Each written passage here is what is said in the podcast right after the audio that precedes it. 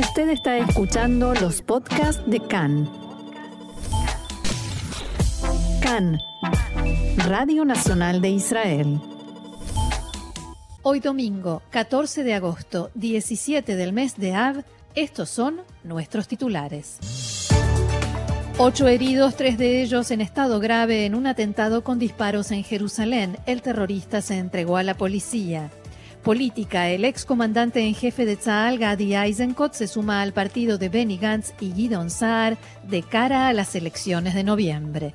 Falleció el cantautor israelí Tzvika Pik.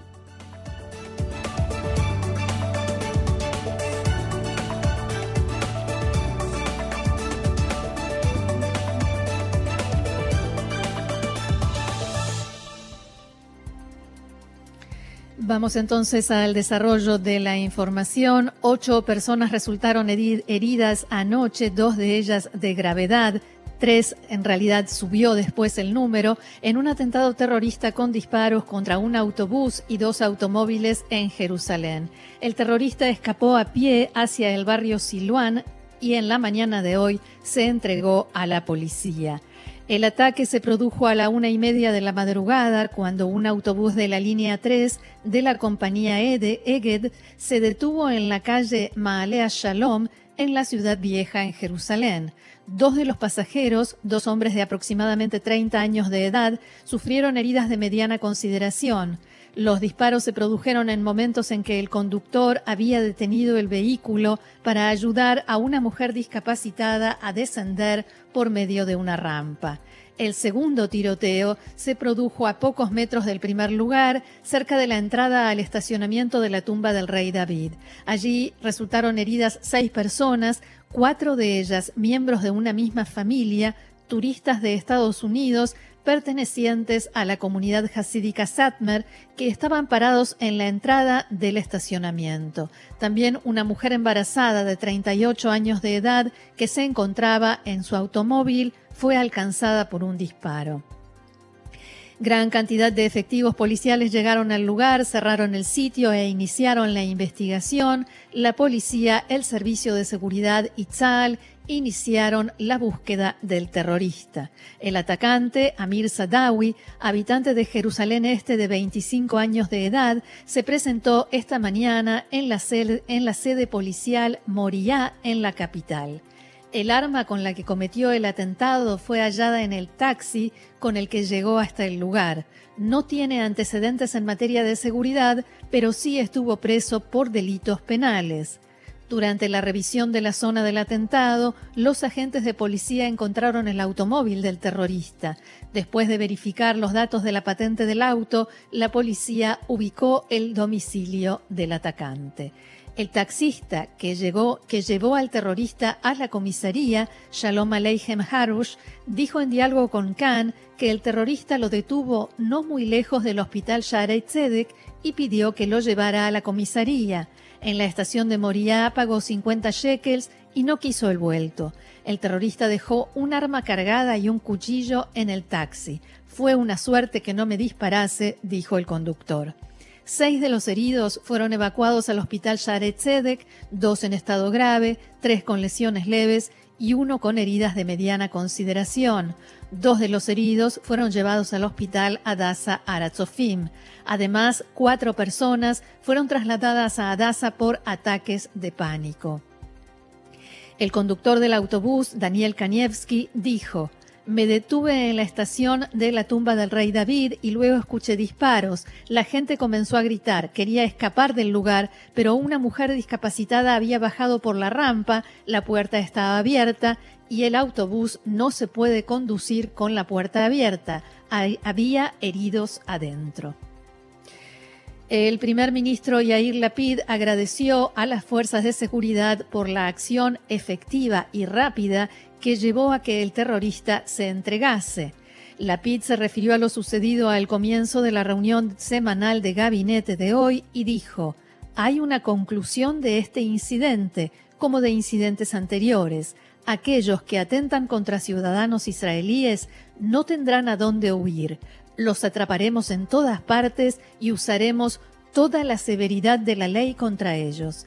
El primer ministro dijo también que se fortalecerá significativamente la seguridad en Jerusalén a partir de hoy para evitar ataques de imitación o inspiración, como se suelen llamar, pero quiero enfatizar, dijo, la capital de Israel es segura, abierta, fuerte y acogedora tanto para los turistas como para los residentes. El embajador de Estados Unidos en Israel, Tom Knights, expresó su enérgica condena al atentado. En su cuenta de Twitter, el embajador escribió que reza por la pronta recuperación de todos los heridos. A propósito de los heridos, dos de ellos se encuentran en estado grave, dos con heridas de mediana consideración y los demás con lesiones leves. Los dos heridos graves son una mujer embarazada de 38 años y un hombre de 40 que recibió disparos en el cuello y la cabeza y está internado en la sala de cuidados intensivos. El director del Servicio de Emergencias del Hospital Sharet Zedek, doctor Alon Schwartz, dijo en diálogo con Khan que los médicos están luchando por salvar la vida de la mujer y el bebé que nació esta mañana en una cesárea de emergencia. El bebé prematuro está internado en estado grave, conectado a un respirador. Al hospital Adasa Aratzofim fueron trasladados dos heridos que estaban conscientes. Uno de ellos, de 20 años, fue alcanzado por los disparos en el cuello y una mano y tiene heridas de mediana consideración. El segundo tiene una herida leve en el hombro. Y las fuerzas de seguridad arrestaron esta, madrugada a tres palestinos con pedido de captura y fueron incautadas armas, entre ellas revólveres. En el campamento de refugiados Gilasun, cerca de Ramala, se produjeron incidentes violentos y hubo disparos contra los soldados israelíes. No hubo heridos entre los efectivos y estos respondieron a los disparos. Otro asunto, el diario Al Arabi Al Jadid informó este fin de semana que una delegación de seguridad de Egipto llegará en los próximos días a Israel y la franja de Gaza para dialogar sobre la continuidad del cese de fuego entre las partes. Según el diario, que cita fuentes palestinas, existe la posibilidad de que el jefe de inteligencia egipcio Abbas Kamel encabece la delegación.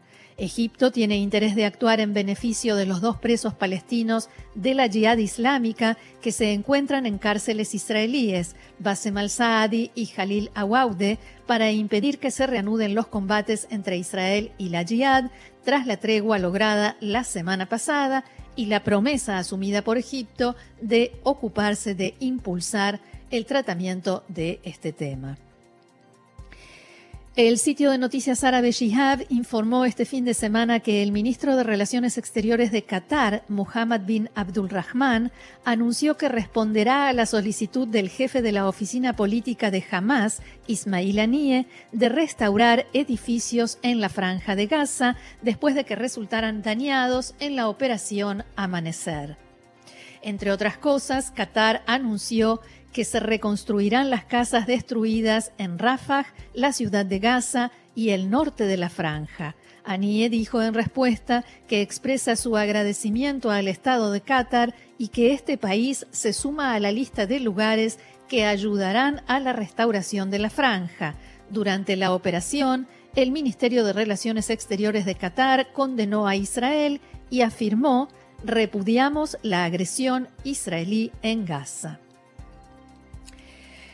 Nos vamos a Irán. El portavoz del gobierno iraní declaró este fin de semana que tienen intenciones de adquirir más unidades del satélite Kayam lanzado esta semana por Rusia y que, según Estados Unidos, sirve para actividades de espionaje. El portavoz, Ali Bajadori Jahromi, escribió en su cuenta de Twitter, el gobierno tiene en su orden del día la construcción de otros tres satélites Kayam con la participación de científicos iraníes. El satélite Kayam fue lanzado desde Baikonur, situado en Kazajistán, un cosmódromo controlado por Moscú. La semana pasada, el director de la Agencia Espacial iraní, Hassan Salari, explicó en una conferencia de prensa que el satélite fue construido por los rusos bajo la supervisión de Irán. Estados Unidos afirma que el satélite puede servir para tareas de espionaje y calificó de amenaza la cooperación creciente entre Moscú y Teherán. Irán rechazó estas afirmaciones y dijo que el satélite fue, respondido, fue construido para responder a las necesidades del país, en particular la gestión de crisis urbanas y de los recursos naturales. En tanto, el diario Washington Post informó citando a responsables de servicios de inteligencia occidentales que hablaron bajo condición de anonimato que Rusia prevé utilizar el satélite durante varios meses o más en su guerra en Ucrania antes de cederle el control a las autoridades iraníes. La jefa de la Oficina de la ONU para la Coordinación de Asuntos Humanitarios que atiende a los palestinos, Sarah Mascroft, fue destituida de su cargo por condenar el disparo de cohetes hacia población israelí por parte de la Jihad Islámica la semana pasada. La funcionaria escribió en su cuenta de Twitter, abro comillas, siento alivio por el alto el fuego acordado para poner fin a las hostilidades que afectan a los civiles, tanto palestinos como israelíes. Condeno el lanzamiento indiscriminado de cohetes de la Jihad Islámica que ha provocado la reacción israelí. Es fundamental que todos los civiles puedan estar a salvo. El alto el fuego debe respetarse. El mensaje desató una fuerte polémica y críticas principalmente desde el lado pro-palestino, acusándola de culpar a los palestinos de la escalada de violencia. Todo ello forzó a Mascroft a borrar esta publicación y a pedir disculpas. Todos los civiles, escribió, en todas partes, deben poder vivir en paz. Finalmente cerró su cuenta, pero de todos modos fue removida de su puesto. Un portavoz de la oficina informó a medios israelíes que se le asignará una nueva función. El portavoz de la Oficina para la Coordinación de Asuntos Humanitarios de la ONU, Jens Lerke, dijo que la institución lleva presente en los territorios ocupados palestinos, en sus palabras, desde hace 20 años y trabaja para ayudar a satisfacer las necesidades humanitarias guiadas por los principios humanitarios de neutralidad imparcialidad y humanidad, y me permito agregar con acento en imparcialidad. Hablamos ahora de política israelí. Después de haberse tomado un largo tiempo para reflexionar, el excomandante en jefe de Tzal, Gadi Eisenkot, decidió unirse a la lista que conforman los partidos de Benny Gantz y Gidon Saar, que hasta ahora se llamaba Kahol Lavan Atikva Hadashah. El nuevo partido se llama ahora el Campo Institucional, Amahane Amamlahti, y Eisenkot se ocupará el tercer lugar en la lista de candidatos después de Gantz y Sahar.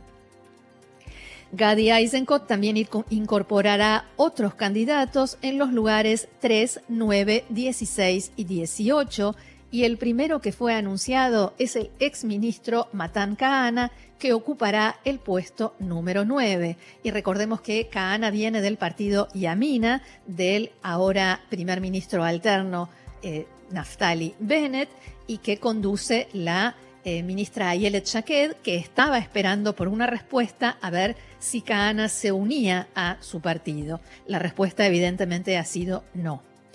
El nuevo partido de Eisenkot con Gantz y Saar difundió un comunicado según el cual el acuerdo se firmó anoche y diciendo que esta unión servirá de base para la formación de un gobierno amplio y estable que suponga el fin de la continuada crisis política, la reparación de la grieta y los enfrentamientos en la sociedad israelí y el impulso a los intereses nacionales del Estado de Israel. El primer ministro Yair Lapid, que también esperaba por la respuesta de Eisenkot, escribió en su cuenta de Twitter que conversó esta mañana con el ex comandante en jefe de Tzal y lo felicitó por su decisión de entrar a la política israelí. Abro comillas, Eisenkot es un buen hombre, inteligente y ético, y no tengo duda de que aportará mucho a la vida pública del país. Vamos a hacer nuestra primera pausa musical con la noticia de hoy, de hace instantes, como decíamos, que falleció el cantautor israelí Tzvika Pik, cantante, compositor, un ícono del pop, del rock israelí. Falleció este mediodía a los 75 años de edad identificado con los más grandes clásicos de la música israelí, también no solo aquí en Israel, también en las comunidades judías en todo el mundo, como Abab Sofakaitz, eh, Diva, que ganó el Festival Eurovisión 1998, y el tema En Medina la Ava. El amor no tiene país.